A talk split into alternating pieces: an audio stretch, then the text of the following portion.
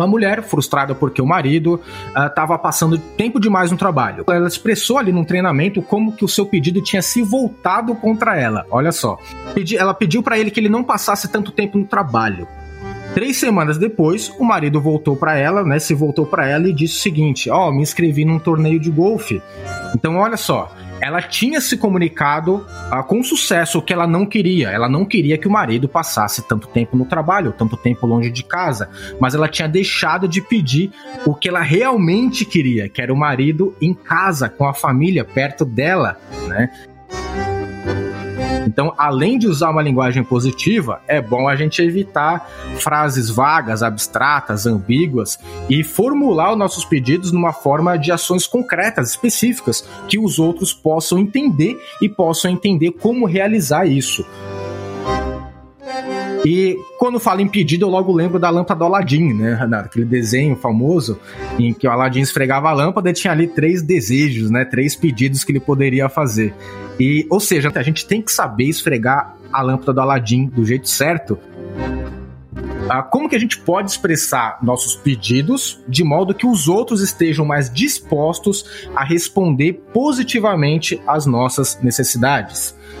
Quando nossas necessidades não estão sendo atendidas, mesmo depois que a gente expressa o que a gente está observando, o que a gente está sentindo e o que a gente está precisando naquele momento, é porque a gente ainda não fez um pedido específico, que são ações que as pessoas vão satisfazer as nossas necessidades. Mas essas ações são feitas por outras pessoas. A dica do autor é Use uma linguagem positiva ao fazer pedidos. Pedidos feitos de forma negativa provavelmente vão gerar resistência por parte da outra pessoa. Inovação, negócios, desenvolvimento humano. Não é só um resumo de livro. A equipe de leitores mais crítica do Brasil vai trazer agora grandes ideias para empreendedores. Você está na terceira temporada do Resumo Cast e dentro de alguns minutos vai se tornar um ser humano melhor. O livro Comunicação Não Violenta foi publicado em 2003 e traduzido no Brasil em 2006. O autor é o psicólogo americano e PhD em psicologia Marshall Rosenberg. Marshall foi uma figura muito importante quando participou ativamente de um dos momentos mais relevantes da história dos Estados Unidos, que foi o movimento pelos direitos civis da população negra lá no início dos anos 70. Diretamente do Rio de Janeiro, eu sou Arnaldo Neto, autor do best-seller Vivendo de Propósito, fã número um do Resumo Cash e agora apresentador do programa que mudou a minha vida. E para mim, a ideia central do livro é a seguinte: a única maneira de se comunicar de maneira empática e não violenta é observando seus próprios sentimentos e necessidades, assim como os do seu interlocutor. Olá, eu sou André Malvar, programador neurolinguístico, estudioso pesquisador da comunicação não violenta, professor, treinador e também representante da indústria farmacêutica. A ideia central do livro é que podemos nos comunicar com autenticidade, tendo total empatia consigo mesmo e com o outro. Gustavo Carriconde aqui, e na minha opinião, a ideia central desse livro é que a comunicação não violenta é um processo de quatro passos que permite elevar o nível das comunicações humanas. Ela elimina diversos mitos que temos sobre comunicações, elimina julgamentos e conecta os seres humanos considerando as suas necessidades. Eu sou Rafael Pires, ligando minha nave aqui de São Paulo, e a, na minha opinião, a ideia central desse livro é que somos todos violentos e precisamos fazer algumas mudanças em nossas atitudes. Com frequência, a gente não reconhece nossa violência porque somos ignorantes a respeito dela.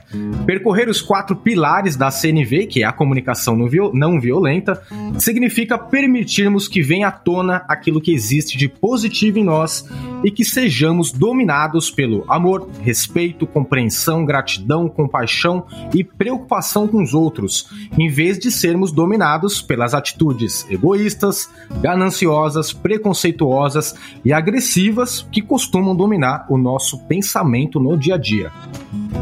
E hoje nós temos aqui conosco o André Malvar, que é um representante do Resumo Cast Minds, que é um grupo muito especial de leitores que acompanha e dá suporte e apoio à equipe do Resumo Cast, são praticamente parte da equipe. E o André, ele tem uma conexão muito legal com esse livro.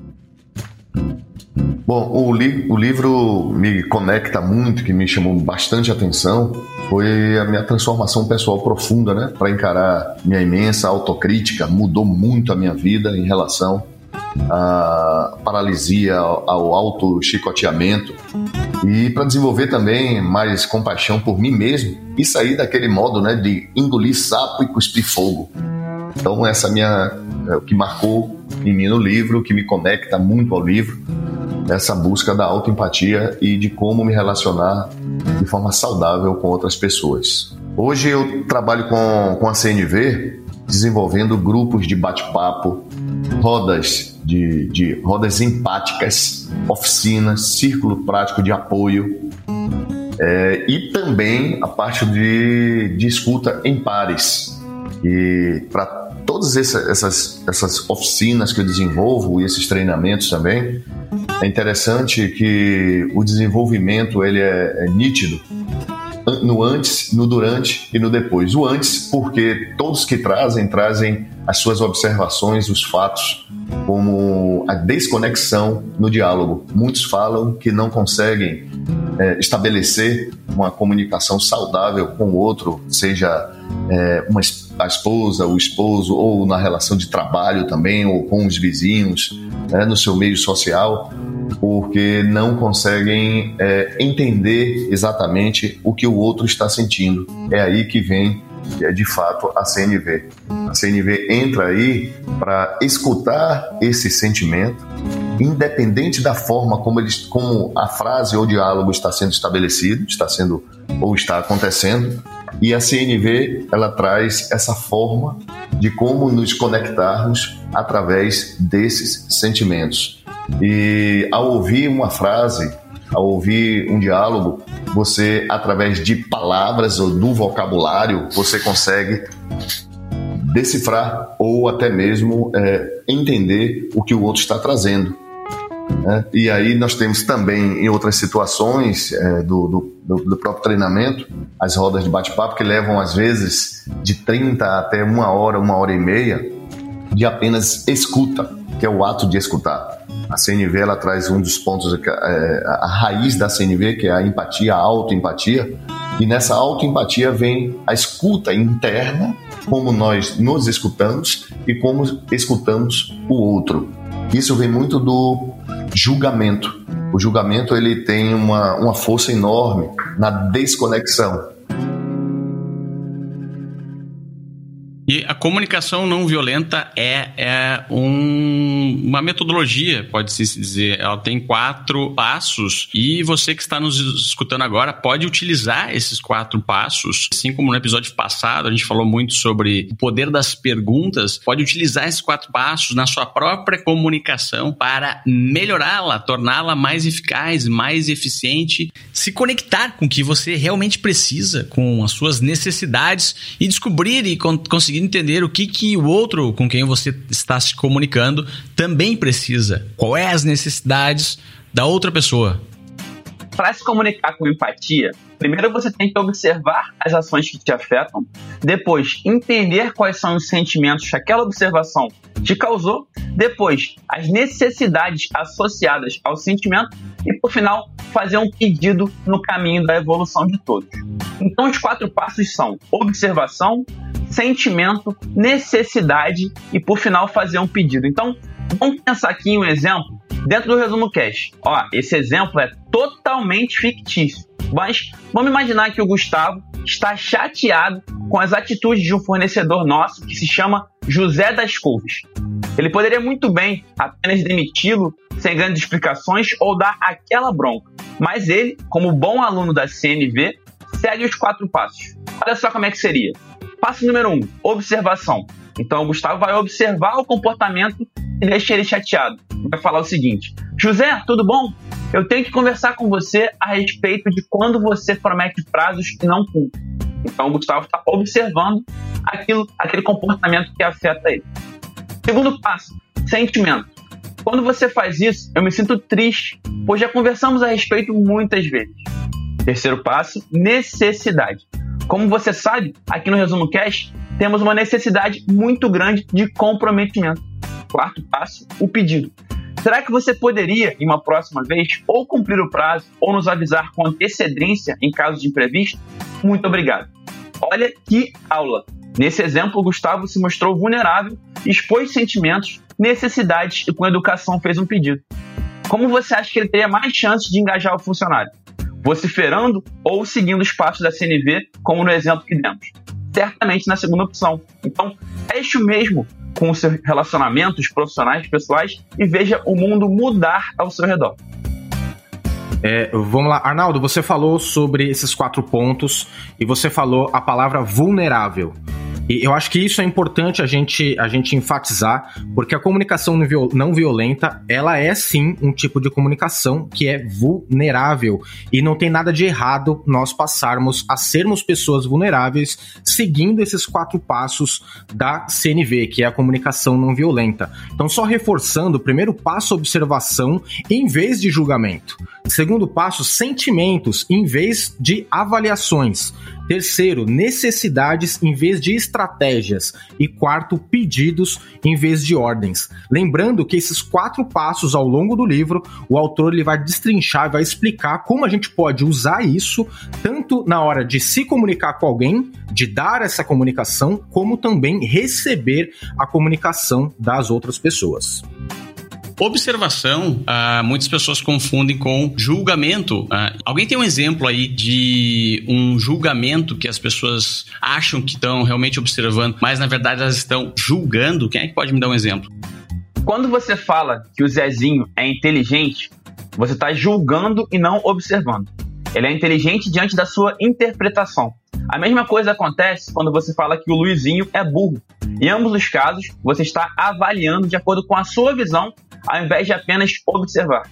O autor, o autor apresenta alguns exemplos que deixam isso muito claro. Você é muito generoso é uma avaliação, enquanto você é generoso quando dou o seu lanche é uma observação.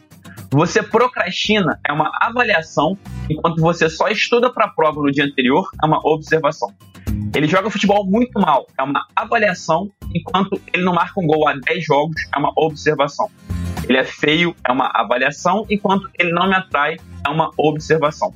Todos os exemplos me lembram de um ensinamento muito bacana de outro livro, O Poder da Autoresponsabilidade, do Paulo Vieira, que fala: Não julgue a pessoa, observe a atitude.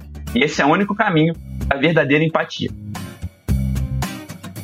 O que é a observação na CNV? Observação é tudo aquilo que pode ser filmado com uma câmera, como se você tivesse tirado uma foto ou congelado uma imagem. É o fato realmente o que aconteceu.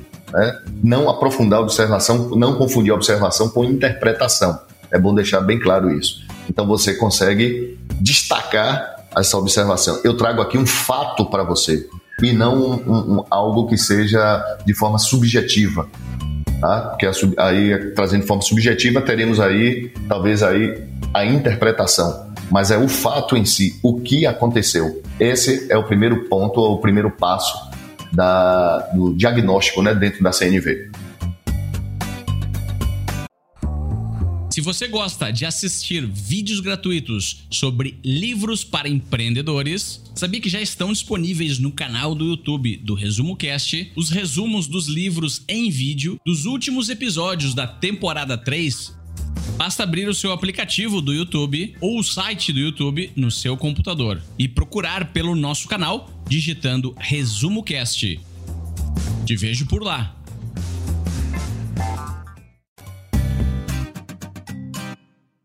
Eu quero que alguém me explique por que que, então, uh, julgamentos genéricos são comunicações agressivas. Se comunicação não agressiva é, são observações específicas, então eu posso concluir que julgamentos genéricos são agressivos. Por, por que que isso já começa mal na comunicação? Quando alguém faz um julgamento genérico, tipo, ah, você é desorganizado. Mesmo que a pessoa seja, quer dizer, eu já estou julgando aqui, mesmo que a pessoa seja desorganizada de acordo com o meu julgamento, mas que quem é que pode dizer qual é o nível de desorganizado que ele é para eu poder falar que não, ele é desorganizado? Por que, que isso aí já começa a comunicação de uma forma errada? No meu pensamento, eh, esse exemplo que você deu, Gustavo, né, você é desorganizado, um julgamento bem genérico, né, nesse caso, eu penso que ah, isso cria uma, uma forte defensiva nas pessoas, né? Quando a gente não é específico na nossa comunicação, no nosso, no nosso, na nossa observação, nesse caso, a gente abre margem para acontecer com que, com que as pessoas recebam aquilo que a gente falou de uma forma bem distorcida. E se for nesse caso, né, você é desorganizado, nesse caso poderia ser, a pessoa poderia entender isso como uma crítica. E geralmente os seres humanos, quando entendem, quando recebem uma crítica, eles recebem isso no mais alto nível, né? Eles, eles realmente eles se sentem ali muito na defensiva, mas justamente por causa da generalização. Se, o, se esse, mesmo comentário fosse específico, por exemplo, você é desorganizado com, a sua, com suas tarefas domésticas, por exemplo, tá? Você é desorganizado. Não, aí, aí, aí também é genérico. Ah, você, você. Teria que dizer, você, você deixou três meias isso, isso. embaixo da mesa. É que dentro eu usando do livro perfeito. aí. Não, tem três meias, eu tô vendo as meias. Perfeito, então, perfeito. Você falar, ah, você é desorganizado com alguma coisa, continua no genérico. Tá? Perfeito, perfeito. Então imagina esse exemplo aí. Então, ah, você é desorganizado com as suas roupas porque você deixou ali três meias embaixo da cama, três meias, sei lá, no, no, soltas no quarto, na sala, enfim. Então aí dessa forma, a, quem recebe essa comunicação não recebe da maior porção negativa. Ela já ela recebe de uma forma específica. Poxa, peraí, é, é só aquilo ali que eu preciso fazer. É naquele ponto. Ela não tá falando da minha vida inteira e tudo que eu sou. Então eu acho que para mim é dessa e, forma. E também porque, é, também porque quem, quem tá entregando a comunicação tá falando um fato. As três meias estão ali e pode ser verificável esse fato Sim. por ambas as partes, concordam? Qualquer coisa que não seja verificável por ambas as partes gera margem para dúvida. E aí entra o que o Rafa falou, as pessoas se colocam na defensiva, até usam essa margem, como o Rafa falou, como uma muleta para algumas vezes assumir aquela postura de vítima, não é isso?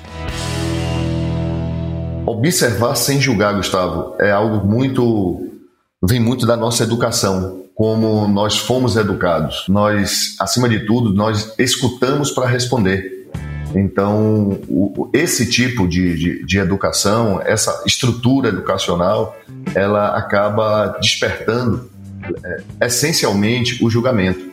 Então, enquanto a outra pessoa está falando, está dialogando, está tentando conectar com você, você já está escutando, interpretando e julgando né, ao mesmo tempo. Isso pode ser notado tranquilamente através do não verbal, né, das suas expressões de rosto, ou se você tiver de forma presencial, porque hoje a gente coloca das duas formas, pode estar se movendo para um lado ou mexendo o braço, cruzando os braços, né, olhando para o lado, não dando importância, causando completamente a desconexão, ou por saber que já conhece a história até o fim e pede para que a pessoa agilize os argumentos, e isso desconecta totalmente como forma de julgamento como se você já tivesse julgado. Isso é completa desconexão.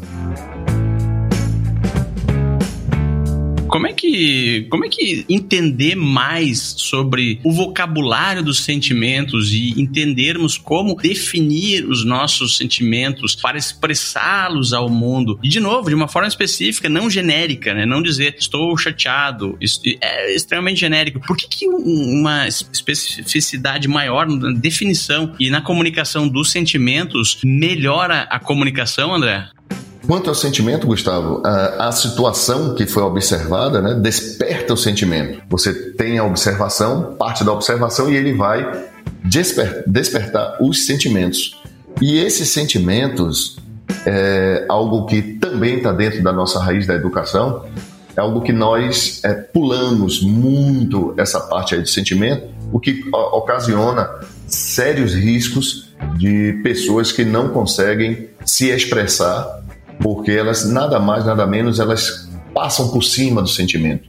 É, no ambiente de trabalho, muitas vezes, alguém já ouviu aqui falar, algum, alguém que estiver escutando aqui, com certeza já ouviu falar, que os sentimentos a gente deixa atrás da porta lá do trabalho. Tudo que você trouxer de sua casa, que você deixe fora, para que você seja um bom profissional.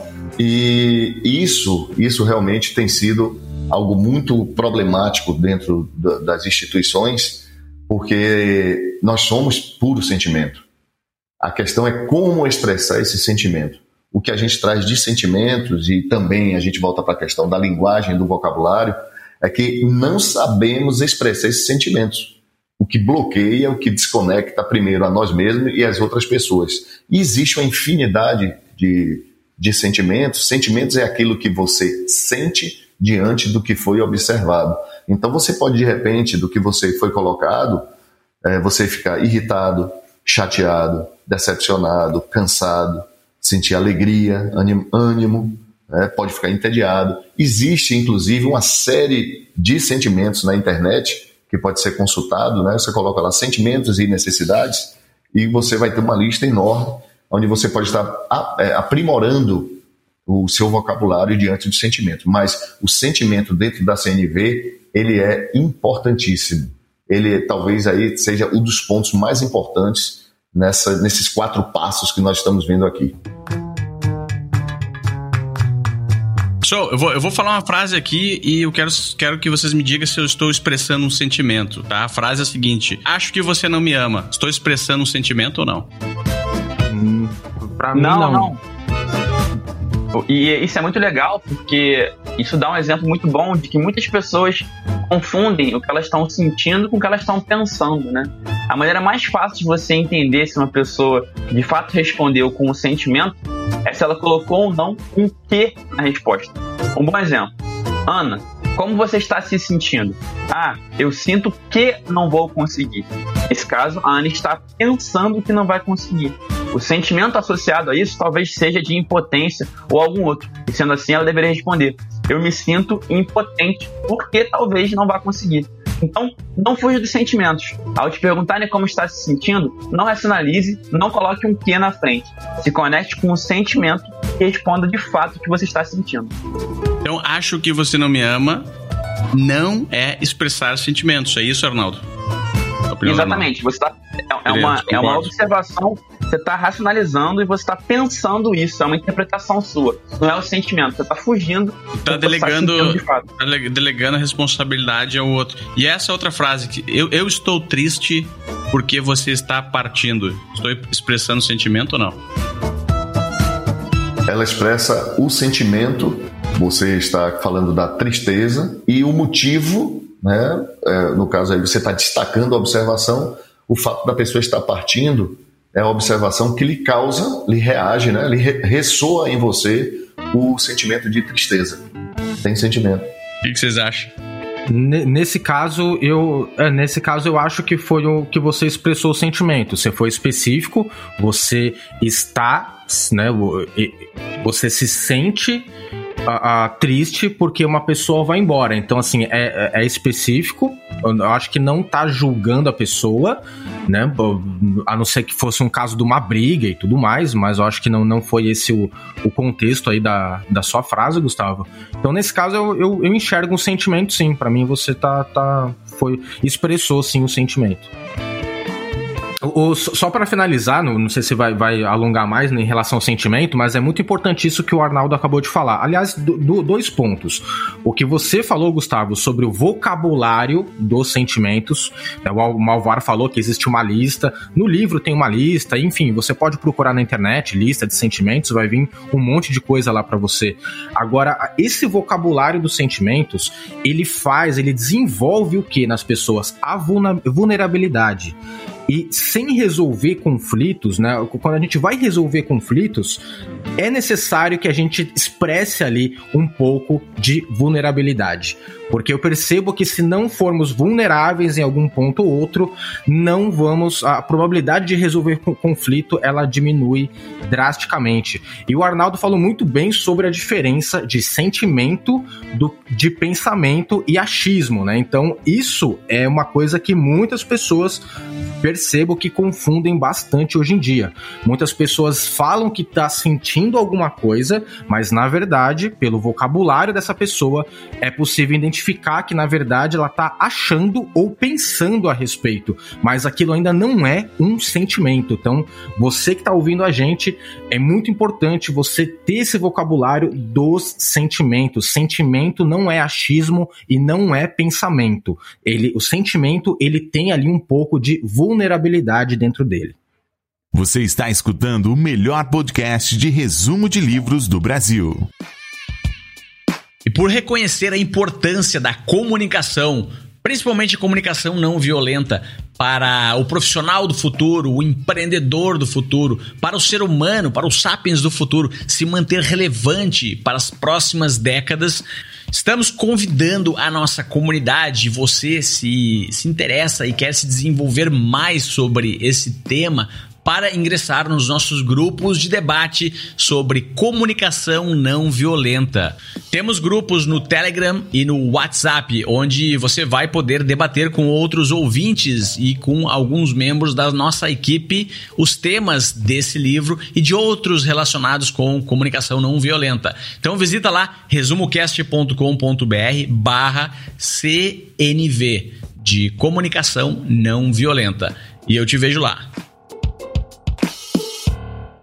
E agora eu quero saber de vocês como expressar sentimentos nesse mundo remoto e digital e conectado que a gente vive hoje. Vocês acham que usar os emojis é uma forma de expressar os seus sentimentos em texto? Ou isso é algo que não existe? Eu acho que os emojis eles vêm para pelo menos tentar resolver um pouco da, da até mesmo da frieza que, que pode acontecer nas comunicações digitais, nas comunicações online. O que eu percebo é o seguinte: a comunicação ela envolve muito não só a fala, né? Não só o falar e ouvir, mas também a linguagem corporal, expressão de rosto, enfim, várias, várias coisas, vários ah, outros assuntos aí que a gente pode tratar dentro do, desse grande, dessa grande gaveta chamada comunicação. E hum, por mensagem de texto, por exemplo, no WhatsApp, é difícil, né? O WhatsApp ele abre margem para que a gente aumente o nosso julgamento em relação às pessoas, principalmente aquelas pessoas que a gente não conhece. Então isso é muito mais comum, essa comunicação fria, ela é mais comum de acontecer no ambiente profissional, principalmente quando você está tratando com de repente parceiros ou clientes ou fornecedores, que são aquelas pessoas que você não tá, não fala com elas todos os dias, né? Então, nesse caso, os emojis eu vejo que ele quebra um gelo modelo sim, e ele facilita, é um facilitador por uma comunicação positiva, até mesmo para você dar um feedback negativo ou fazer uma crítica construtiva, você pode usar os emojis para quebrar esse gelo, quebrar essa crítica, para que ela seja interpretada de uma forma, digamos, mais positiva ou menos negativa por parte de quem, de quem vai receber isso, tá? E aí, para finalizar, use emojis mas não use letra maiúscula se você quer se comunicar de maneira não violenta digitalmente. Meu Deus do céu. Receber mensagem com letra maiúscula parece que tem alguém gritando comigo, eu já fico com medo. É uma forma, Arnaldo, de, de demonstrar um sentimento. Ah, mas Raiva, aí será que é uma comunicação? Mas será que é uma comunicação não é violenta? É um de repente a pessoa pode colocar em maiúscula só no final, na hora do pedido, quando ela já explicou a observação, o sentimento, a necessidade. Já começar com maiúscula não vai me ganhar, não. É. Então, uma ótima pergunta aqui. Qual é a melhor comunicação? A comunicação que se demonstra um sentimento, mas um sentimento violento? Ou quando o comunicador esconde o seu sentimento? Qual é o preço que ele paga em esconder o seu sentimento? Eu percebo que em relação a esses sentimentos não expressos, aí eu vou contar até mesmo uma, uma vulnerabilidade minha mesmo. Eu tinha muito problema e ainda tenho um pouco ainda de problema com, com, esse, com essa habilidade né, de expressar sentimentos. E o que, não sei se você, ouvinte do Resumo Cast, ou quem tá aqui, o Arnaldo, o André ou o Gustavo, eu, muitas vezes na vida, eu acabei não expressando meus sentimentos, isso acabou me implodindo e chegou uma hora que praticamente eu viveria, eu viria uma bomba atômica, né? Então eu explodi a, a, de, por exemplo, vou dar um exemplo, tá? Numa, numa, briga entre casal. Então, várias coisas ao longo dos, dos dias, das semanas, que foram assim, que minha esposa fazia ou eu não, eu não gostava, ou ela não fazia e eu não gostava. E aquilo nunca expressei para ela, aquilo começou a virar uma bola de neve dentro de mim, uma bola de neve. Num determinado dia, por uma coisa minúscula que ela fez e eu não concordei, eu acabei explodindo com ela de uma maneira totalmente, totalmente errada. E por que isso aconteceu? Porque lá atrás eu não vinha expressando os meus sentimentos. Então, ou seja, o, o, o Marshall ele diz no livro, né, que o repertório dos seres humanos, o repertório de palavras para rotular os outros, costuma ser maior do que o vocabulário para descrever claramente aquilo que a gente está sentindo. E eu fui vítima disso, né? O meu, meu vocabulário era muito maior para rotular, nesse caso, a minha esposa, do que para descrever claramente aquilo que eu estava sentindo ali com as minhas insatisfações. A CNV baseia-se em duas frases importantíssimas. Fra... São duas frases que despertam e que abrem o leque para todos os livros e todos os estudos que vêm da CNV que Marshall Rosenberg traz, que é o que está vivo em mim ou o que está vivo em você, e aí é a parte do sentimento, na verdade ele está traduzindo aí o sentimento, e a outra frase é o que, o que eu posso fazer para tornar minha vida mais maravilhosa, o que eu posso fazer para tornar sua vida mais maravilhosa. Aí a parte da necessidade. Com essas duas frases, pode-se dizer que surgiu a CNV, veio dentro de uma necessidade do Dr. Marshall Rosenberg, em que ele se questionou isso, se formou em psicologia, estudou religião comparativa, toda ela baseada nessas, nessas duas perguntas, nesses dois questionamentos. Legal, e essa, essa, essa frase aí, o que está vivo em você, ela ela está presente em todas as línguas quando a gente pergunta é, como você está né, em inglês, how are you, como está em espanhol. Isso aí Isso. já estimula a pessoa a dizer o que que o que está vivo nela, né? E aí, e aí, Gustavo, traz é, é uma simples pergunta, né? É aquela pergunta rotineira que fazemos um ao outro o tempo todo. Como é que você está? Tudo bem com você? Na verdade, a gente faz isso de uma forma tão mecânica né, e não prestando a atenção aí, né, que a gente chama da, da empatia, da escuta empática, e deixa passar, né? A gente vai respondendo tudo bem e responde de forma automática também, mas vem de uma forma mais, mais precisa, já usando a CNV, é o que está vivo em nós, é exatamente entender o que você está sentindo ou, de repente, é me aproximar de você através do sentimento. So, o, o, a gente falou bastante sobre os sapiens, o ser humano sapiens tem necessidades. Maslow, ele veio com a pirâmide dele, com a teoria dele. Lá embaixo da teoria tem aquelas necessidades básicas que todos os seres humanos precisam. Qualquer continente da Terra, em qualquer classe social, cultura ou país, todos nós precisamos de abrigo, água, alimento, ar para respirar, descanso, exercícios, uh, proteção contra, contra uh, predadores, enfim, essas são as necessidades básicas. Mas existem outras necessidades muito mais complexas à medida que a gente sobe na pirâmide, como autonomia é uma necessidade, é, celebração, integridade, interdependência que estão aí dentro de, dessa disciplina aí, amor, apoio, apreciação, calor humano, compressão, compreensão, comunhão. Precisamos também de lazer, lazer é uma necessidade, férias, diversão, comunhão espiritual, o autor coloca aqui, que é essas necessidades mais transcendentes, uh, beleza, harmonia, inspiração inspiração, ordem, é, ordem paz. Isso é o que o Sapiens quer. O nosso algoritmo, ele foi arquitetado para uh, é, nos estimular a correr atrás dessas necessidades. E em uma comunicação, geralmente com duas pessoas, existem duas, do, dois sapiens se comunicando e com duas necessidades, às vezes as mesmas, mas uh, às vezes diferentes. Né? Por que é que, agora uma pergunta para vocês, por que que descobrir e deixar as necessidades transparentes nessa comunicação vai melhorar a comunicação e torná-la não agressiva. Ô Gustavo, é, a necessidade ela é o foco central da comunicação não violenta. Muitas vezes é, existem várias confusões né, em termos de detectar uma necessidade. Tudo que nós falamos, de, de, da hora que você acorda, da hora que você vai dormir, é para atender uma necessidade. Tudo, absolutamente tudo. E o foco da CNV está aí. É, existe aí a questão de, de, uma certa uma confusão que a gente pode citar é que os conflitos, né, os conflitos é muita, alguns alunos me perguntam, algumas pessoas, né, na fase de treinamento sempre me questionam, é que como esse, é, o conflito ele pode ocorrer se quando a minha necessidade não é atendida. E muitas vezes eu pergunto o que é que acontece com o tipo de necessidade. Que necessidade você está expressando? É, porque eu tentei fazer algo com um colega no trabalho, desenvolver um projeto, mas ele não teve a eficácia ou é, o que a gente esperava, o resultado esperado. E é, eu muitas vezes pergunto, mas que tipo de, de ação vocês tiveram? E aí detectamos no final, Gustavo, que foi a estratégia e não a necessidade. Porque a necessidade, ela, é, ela, é, ela é, faz parte ali do grupo. Se eu tenho uma necessidade, você tem uma necessidade. Aquela necessidade, ela, é, se você colocar ela bem de forma bem objetiva e clara, ela vai ser uma só. O conflito acontece na estratégia, na forma como nós vamos fazer.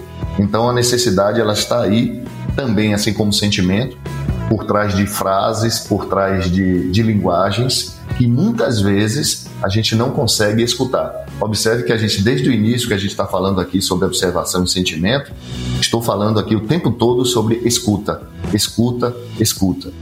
E é, é a mola mestra dentro da CNV, é saber escutar, saber ouvir, saber, inclusive, interpretar o que é sentimento de necessidade. Então, a necessidade, na maioria das vezes, as pessoas não conseguem escutar nossas necessidades. E muitas vezes também, Gustavo, nós não sabemos escutar a, a sua própria necessidade. Quando estamos vendendo algo para alguém, como empreendedores vendendo para clientes, o cliente tem necessidades? Pergunta. É, Gustavo, interessante que em vendas a CNV, se, se for muito bem colocada, terá sim um, um grande um grande desenvolvimento e também será atendida a várias necessidades. Por quê? Porque o cliente, na maioria das vezes, eu no meu papel de representante, e isso eu pratico diariamente, é, me coloco com a escuta ativa, pode-se dizer assim, é, com as orelhas da girafa, né, da CNV, e que é exatamente a escuta empática, como traz Marshall Rosenberg, em entender a necessidade do cliente. O cliente ele tem ele está em busca de benefícios, né, e esses benefícios vêm em forma de necessidade. Então, se você coloca, faz uma abordagem para que deixe ele realmente é, tranquilo e com linguagem positiva você possa estar favorecendo tá? a entender as suas necessidades e usando linguagens que conectam como como você ouviu isso, faz sentido para você, como chega para você, você se sente mais aliviado ou aliviada, você entendeu, existe mais algo que a gente possa esclarecer, são linguagens que conectam tá, ao cliente e o cliente fica aberto a colocar seus sentimentos, suas necessidades e a gente aí sim encaixar os benefícios para que ele realmente sinta a vontade e possa ser concretizado assim a venda ou o fechamento da negociação. E, e, resolver necessidade significa entregar valor, na minha opinião. Então, quando você está pedindo um aplicativo, o Rappi está pedindo comida, você quer satisfazer a necessidade de alimento, uma necessidade física, quando você assina a Netflix, você está querendo satisfazer a necessidade de lazer, de diversão. Se você gosta de assistir vídeos gratuitos sobre livros para empreendedores, sabia que já estão disponíveis no canal do YouTube do Resumo Cast os resumos dos livros em vídeo dos últimos episódios da temporada 3 Basta abrir o seu aplicativo do YouTube ou o site do YouTube no seu computador e procurar pelo nosso canal digitando Resumo Cast. Te vejo por lá. E é tão importante você identificar necessidades numa venda. Tem outro episódio aqui do Resumo Cast que você pode escutar que é o Spin Selling. S-P-I-N. Tanto que o N do Spin Selling é de necessidade. Então, a parte mais importante da venda, segundo esse livro, esse episódio. Então, se você quiser fazer um link da comunicação não violenta com o spin selling, procura aí no nosso feed esse episódio maravilhoso, você vai entender muito bem. E lembrando que na, nesse caso do, nesse caso de vendas, né? Os empreendedores vendendo para os seus clientes ou potenciais clientes, é, com certeza acontece, né? O, o, acontece bastante que muitos clientes eles sabem, alguns não sabem a sua necessidade e cabe os vendedores, cabe nós, usando, por exemplo, técnicas de copywriting, entre outras coisas, técnicas de persuasão, a ajudar esse cliente a entender, a descobrir que ele tem essa, essa necessidade e outra coisa, em relação a vendas, muitas pessoas sabem as suas necessidades, mas não quer dizer que por saber, por descobrir essas necessidades, elas vão necessariamente comprar o seu produto na hora que você quer. Então, é importante que em, relação às vendas, se desperte a necessidade no cliente, mas se trabalhe essa necessidade para que ele queira resolver esse problema, para ele queira ir atrás da solução para essa necessidade que ele identificou. Pessoal, vamos lá, frases, tá? Vou falar uma frase e eu quero que vocês me digam. Essa frase está no livro, tô lendo aqui no livro. É um, é um dos exercícios. Aliás, esse, esse livro tá cheio de exercícios. E esse exercício é reconhecendo necessidades. Não vale olhar aí, viu? eu vou falar a frase. Então, essa frase aqui, ó. Você me irrita quando deixa documentos da empresa no chão da sala de conferências. Eu tô expressando hum... necessidade? No meu ponto de vista, não, porque foi um julgamento. Você me irrita. Nesse caso, na minha opinião, para ser identificar certinho a necessidade ou para percorrer os passos da CNV, seria eu me sinto irritada, aí sim, porque você deixa os documentos, tal, tal, tal. É, um exemplo, Gustavo, é de, uma, de uma situação em que o, o, o patrão, né, o, o coordenador, o gestor, fala sobre a pontualidade, a não pontualidade do seu colaborador. Eu preciso que você chegue pontualmente amanhã, porque ultimamente você chega atrasado no trabalho. Isso aí está expressando uma necessidade de organização. Nitidamente ele deixa bem claro que esse funcionário precisa estar organizado e que essa necessidade tem que ser atendida para o bem do próprio colaborador, para o bem do gestor e para o bem da empresa. Se você se você quer aprender sobre conexão, é preciso ter clareza sobre a desconexão. Um exemplo, é, o, que, o que a gente faz né, é, em várias situações sobre a desconexão é sobre interromper ou aconselhar as pessoas num, num diálogo, né? E voltando de novo aí, se a gente puder falar sobre vendas, é, às vezes, muitas vezes, o, o a pessoa, o, a, o, comprador ou a pessoa que está desejando comprar algo, ele simplesmente está colocando ali as suas necessidades. E se você interrompe, dando conselhos, é, acelerando a fala né, dessa pessoa, ou simplesmente interrogando, isso aí é uma desconexão. Se você começa a perceber isso em você, mas, mas como é que a gente percebe isso? Aí só com a prática. É necessário praticar.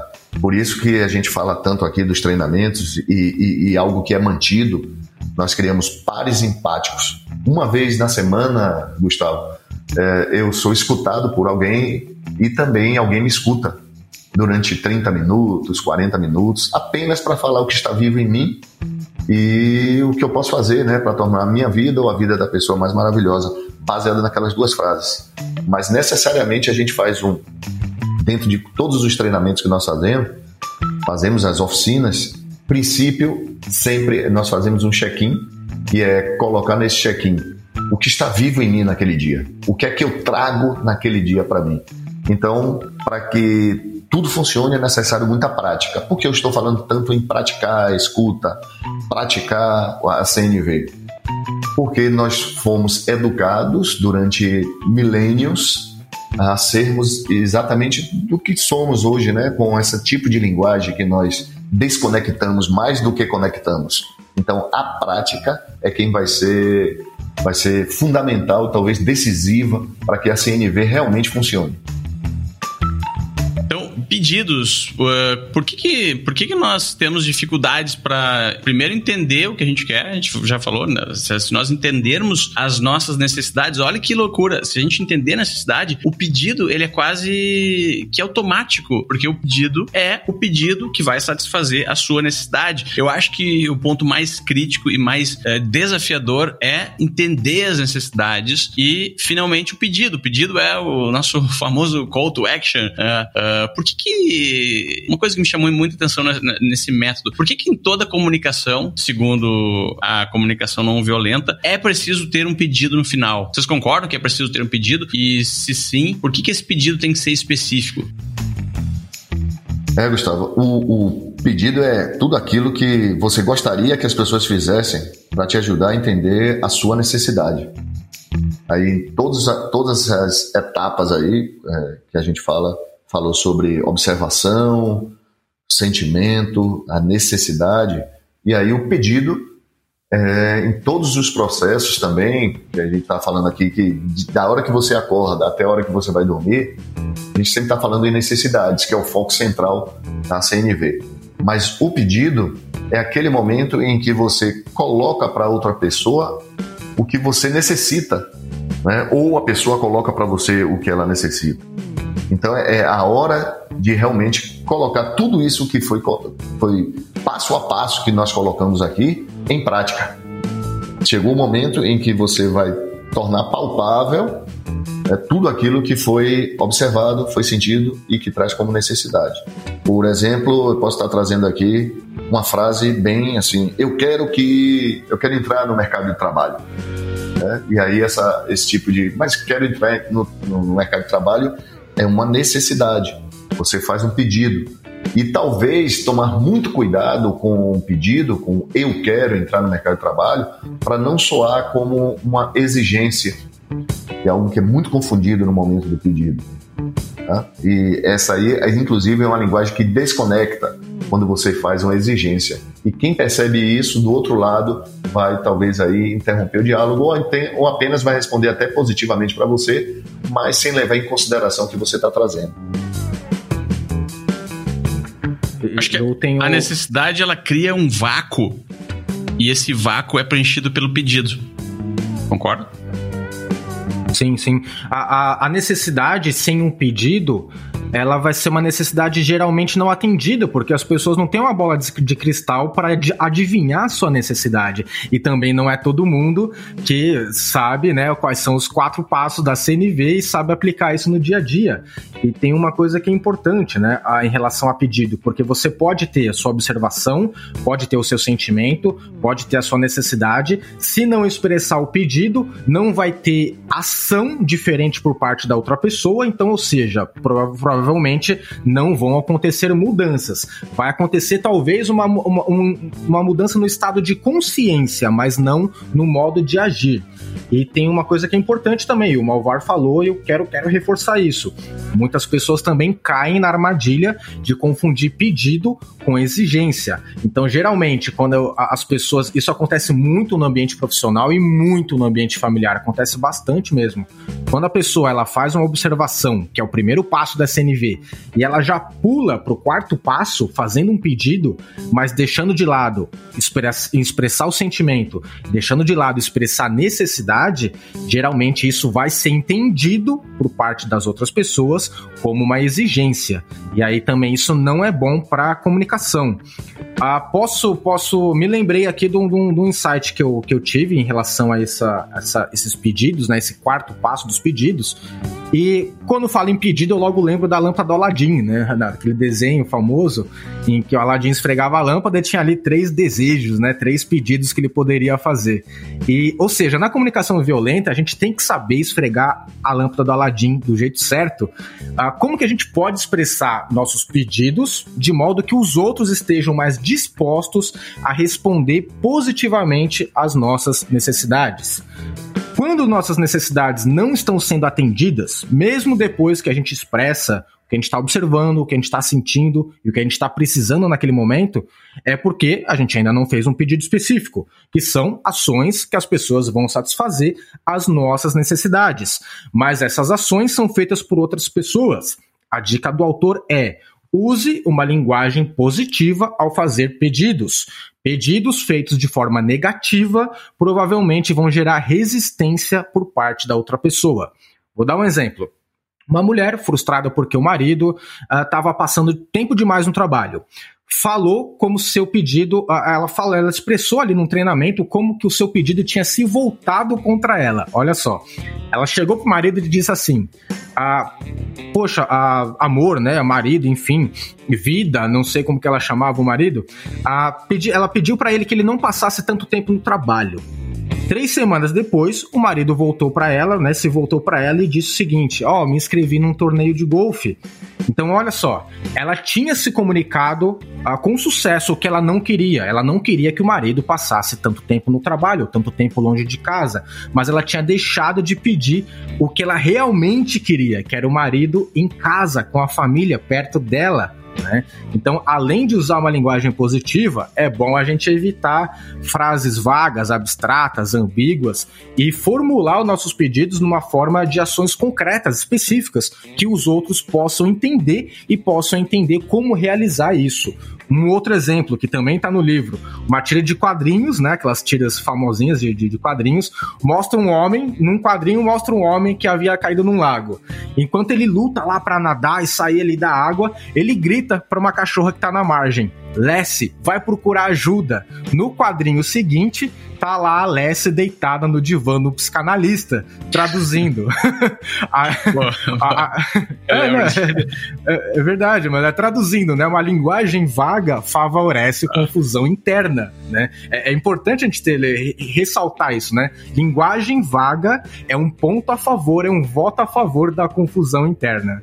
Rafa, isso me lembra, me lembra dos OKRs e cai como uma luva para os empreendedores. OKRs são uma espécie de metas. Metas, elas precisam ser específicas. Os OKRs e as metas são pedidos, pedidos que são combinados, né, com, com a empresa ou organização combina a, os pedidos com os seus colaboradores e existe uma entrega. Quando a entrega é feita, ela é feita de acordo com a combinação anterior. Se a combinação se o pedido que o Rafa falou não é feito de uma forma adequada, se a meta não é escrita ou criada ou pensada de uma forma adequada, a entrega também vai ser muito ineficaz. Posso fazer alguns pedidos aqui que o autor sugere e vocês me dizem se são uh, realmente pedidos vamos específicos. Lá, vamos lá. Tô me sentindo no passo ou repassa.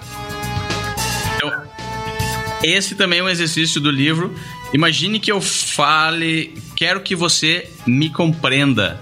O que vocês acham desse pedido? É bom? Ou é um pedido... Muito abstrato, muito abstrato. O que, que é compreenda Sim. na língua? Para quem? Para qual outra, cultura, que, né? Que, como que a gente pode qual é a ação, né? Qual é a ação que vai gerar mais compreensão, né? Faltou aí a especificidade. E esse aqui, ó. Gostaria que você me dissesse uma coisa que eu fiz e você gostou. Ó, o pedido tá claro, mas não tem, para mim não tá clara a necessidade aí nisso aí. Né? Por, por quê? Que é, pessoa... o, o, autor diz que o autor concorda que esse pedido é um pedido claro, porque ele tá, uma pessoa tá pedindo para outra que fale uma coisa, fale uma coisa só. E aí a pessoa, enfim, vai falar lá coisa que ela gostou.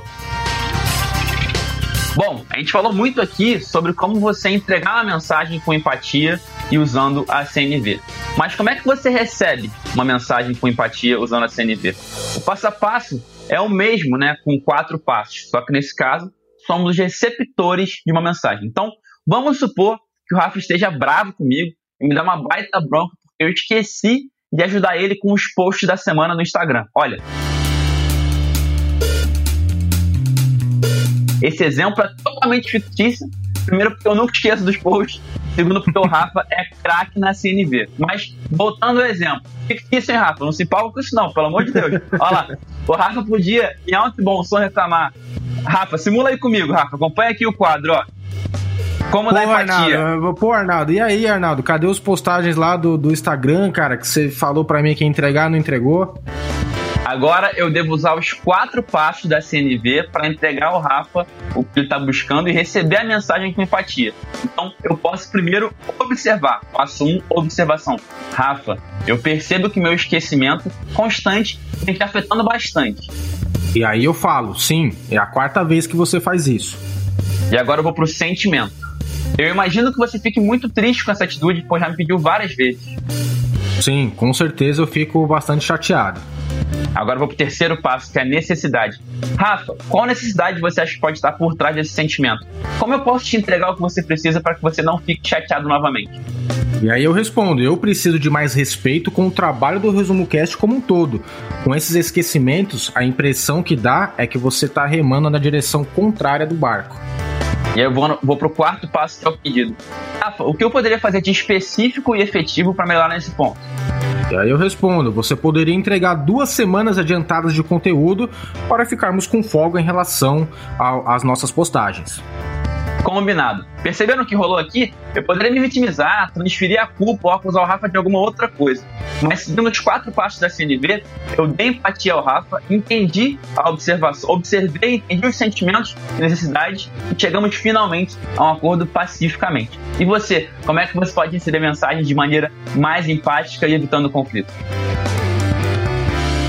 Uh, então o autor dá esse exemplo, o terno de bolinhas, ele estava em uma convenção dando autógrafos, com uma caneta com livros, e ele queria dar autógrafos para maior número de pessoas, pessoas pediam autógrafo dele, já estava atrasado, estava ali dando autógrafos e o terno era que ele estava usando era um terno novo, saiu da sala atrasado, entrou no táxi e quando percebeu, ele havia colocado a caneta no bolso uh, aberta e a caneta vazou, destruiu o terno dele, virou um terno de bolinhas. Então ele começou a pensar qual era a necessidade dele e a necessidade das pessoas que estavam pedindo os autógrafos. Ele tinha que suprir as necessidades uh, das pessoas para não ser, se achar egoísta. Uh. Mas ele percebeu que a necessidade dele era ter mais tempo para se locomover e, enfim, pegar o táxi dele e ir pro próximo compromisso. É até um pouco, né? Aí já vamos falar de julgamento. Ser um egoísta. Né? Quem leu os livros da Ayn Rand sabe o que eu tô falando sobre o egoísmo saudável. Ser egoísta de uma forma saudável é se conectar com as suas necessidades. E às vezes isso passa por dizer não para outras pessoas, porque você tem que entender que vai estar priorizando. Muitas vezes você diz sim para compromissos, sim para outras pessoas e está sim dizendo não para suas necessidades, talvez as necessidades dos seus mais próximos, dos seus familiares. Então, entender as suas próprias necessidades e conseguir uh, gerenciar esse ambiente onde você vai dizer não para os outros é se conectar consigo mesmo através da CNV. Bom, então a gente não pode deixar de falar aqui da diferença entre elogiar e apreciar. E aí eu confesso que quando eu li isso no livro, eu senti que o Marshall Rosenberg deu uma cutucada no Dale Carnegie, autor do livro Como Fazer Amigos e Influenciar Pessoas. Porque o Dale Carnegie fala no livro dele, que a gente já resumiu aqui no Resumo Cast, que elogiar é uma maneira de você fazer com que a pessoa tente manter a reputação e fazer aquilo mais vezes. E segundo Martin Rosenberg, isso está errado, isso é uma forma de manipulação. Então, eu adoraria ver um dia, né, pelo menos na minha cabeça, na minha mente, esse diálogo, esse debate entre os dois, falando sobre elogiar e apreciar. Mas o que, que o livro fala? O livro fala que quando você elogia uma pessoa, pode parecer que você está traçando uma estratégia para conseguir algo em troca. Já quando aprecia, o gesto é generoso e livre de recompensas. Então, segundo Marshall, tem três passos para você entregar e receber apreciação. Primeiro, o que você fez. Segundo, as necessidades que foram atendidas. Terceiro, os sentimentos gerados. E para complementar, é, essas pesquisas aí que o Arnaldo citou, onde elogios fazem com que as pessoas trabalhem melhor, melhor, ele discorda. Ele discorda do Dale Carnegie, discorda das pesquisas, porque as pessoas trabalham melhor e mais rápido. E inicialmente, quando elas começam a perceber que os elogios né, da liderança só são elogios falsos, feitos com esse intuito de manipular, as pessoas começam a sabotar a organização. Então, o elogio ele tem que ser específico, ele tem que ser sincero e apropriado e quando acontece, não pode ser usado pelo gestor como uma ferramenta de manipulação. Por exemplo, um gestor fala: você conseguiu bater as suas metas de venda em 20%. Número um, ela é muito específica, é um elogio específico baseado num fato. Número dois, fala da necessidade. A saúde financeira da empresa melhorou e isso que você bateu suas metas está nos dando mais sustentabilidade. E o número três, finalmente, o sentimento de prazer que foi gerado em consequência do cara ter batido os 20% de meta, que é todos da equipe estão mais seguros e trabalhando com confiança e alegria. Aí o elogio, o elogio todo junto ficaria assim: você conseguiu bater a sua meta de 20% nas vendas, a saúde financeira da empresa melhorou, está nos dando mais sustentabilidade, todos da equipe estão mais seguros e trabalhando com confiança e alegria. Aí a pessoa que está recebendo esse elogio, ela entende, concorda e pode replicar o que ela fez. Agora, só falar, ah, você é um ótimo vendedor, você é uma boa pessoa, muitas vezes é, é entendido no longo prazo como um elogio de manipulação.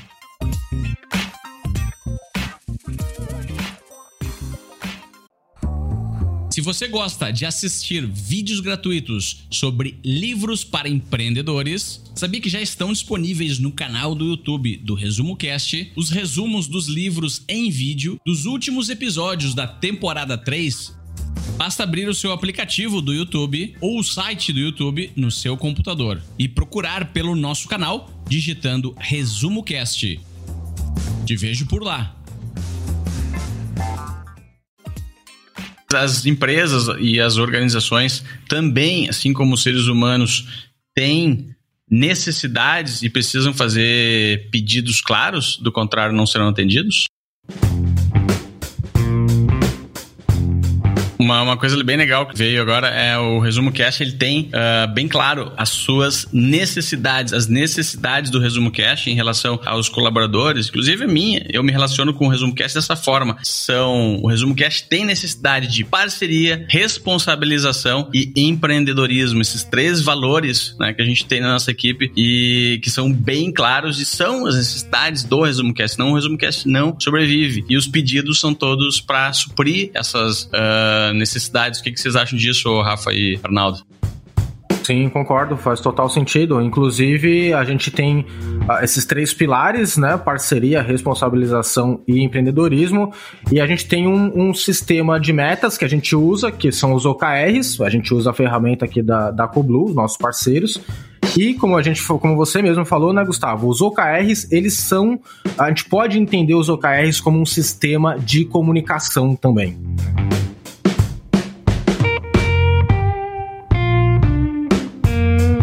Quem é esse livro?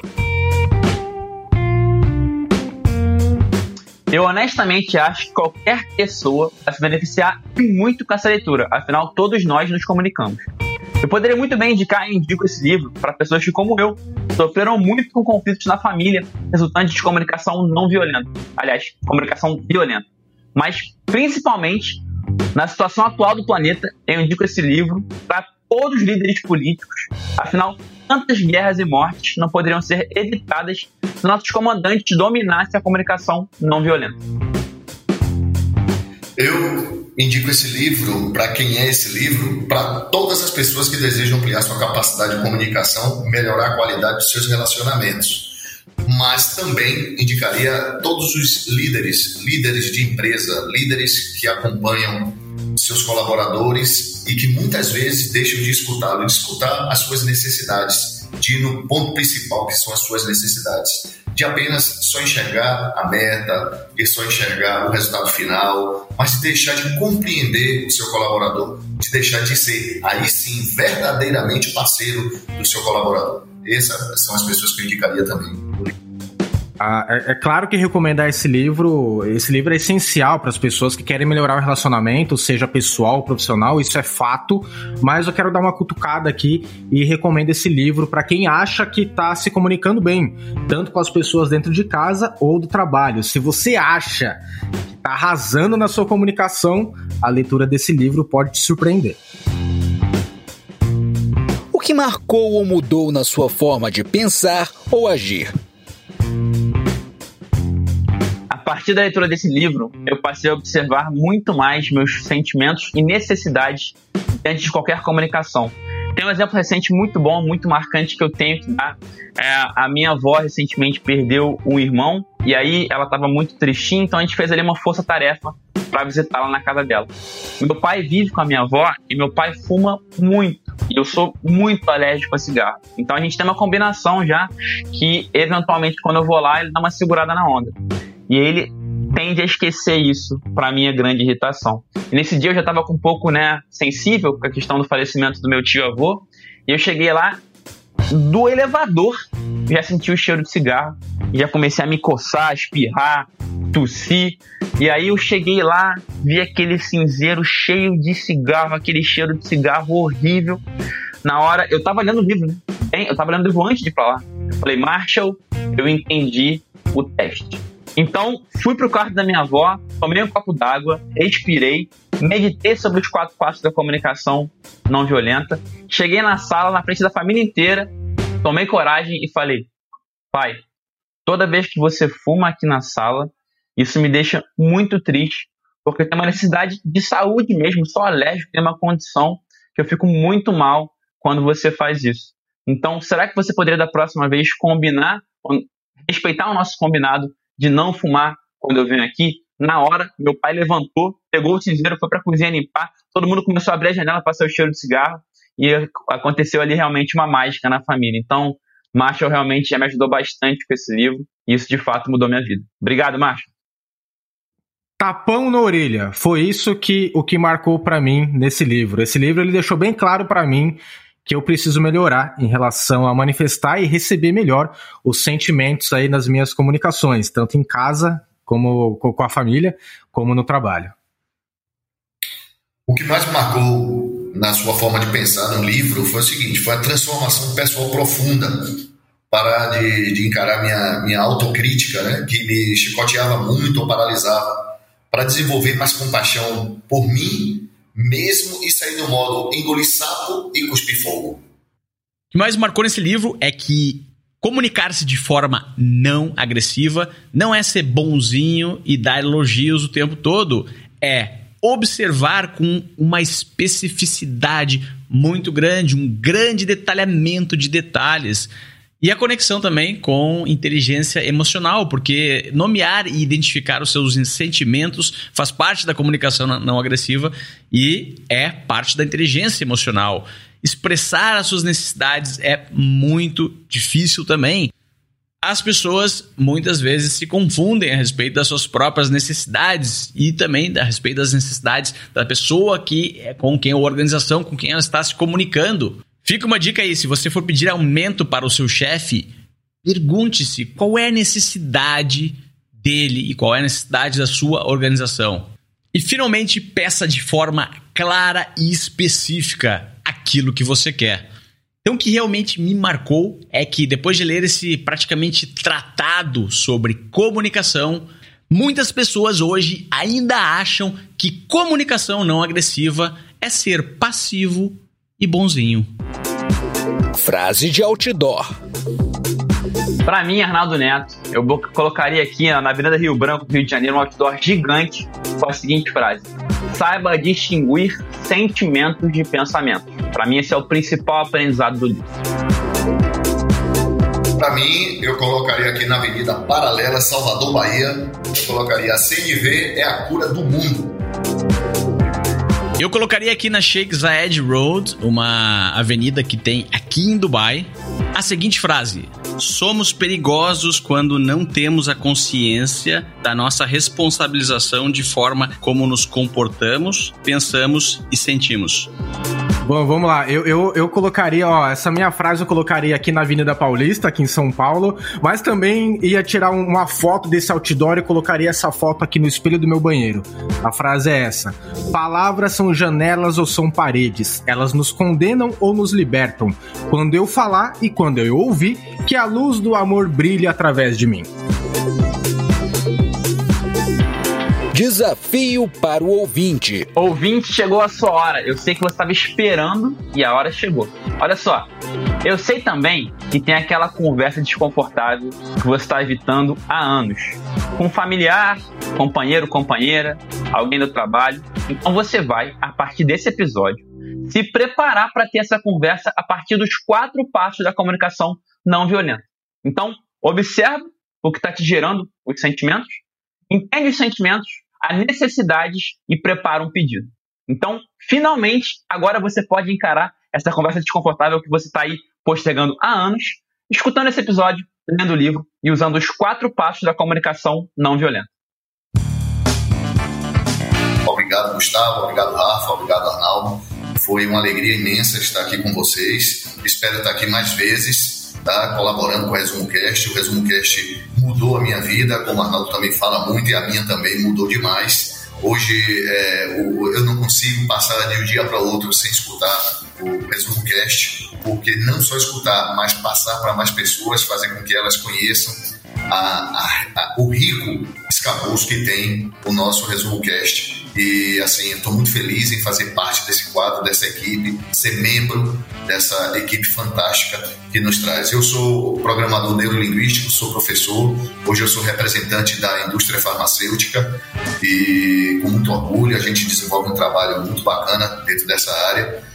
E também é, faço treinamentos com programação neurolinguística, também trabalho desenvolvendo consultorias também para a área de comunicação não violenta e também trabalhando com várias salas de escutas, né, que é algo que a gente também está trazendo aqui para o Resumo Cast em breve.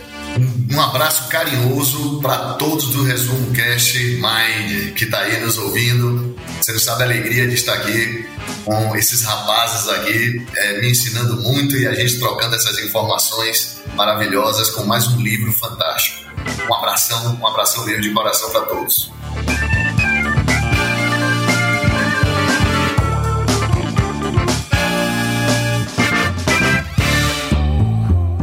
O episódio dessa semana vai ficando por aqui e se você quiser continuar o debate sobre comunicação não violenta, visite resumocast.com.br barra CNV. O link está na descrição desse episódio.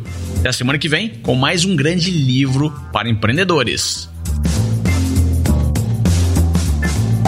A melhor forma de aprender é ensinando. Compartilhe estas ideias com alguém e nos ajude a empoderar a humanidade com o conhecimento dos livros. Para saber mais, visite resumocast.com.br.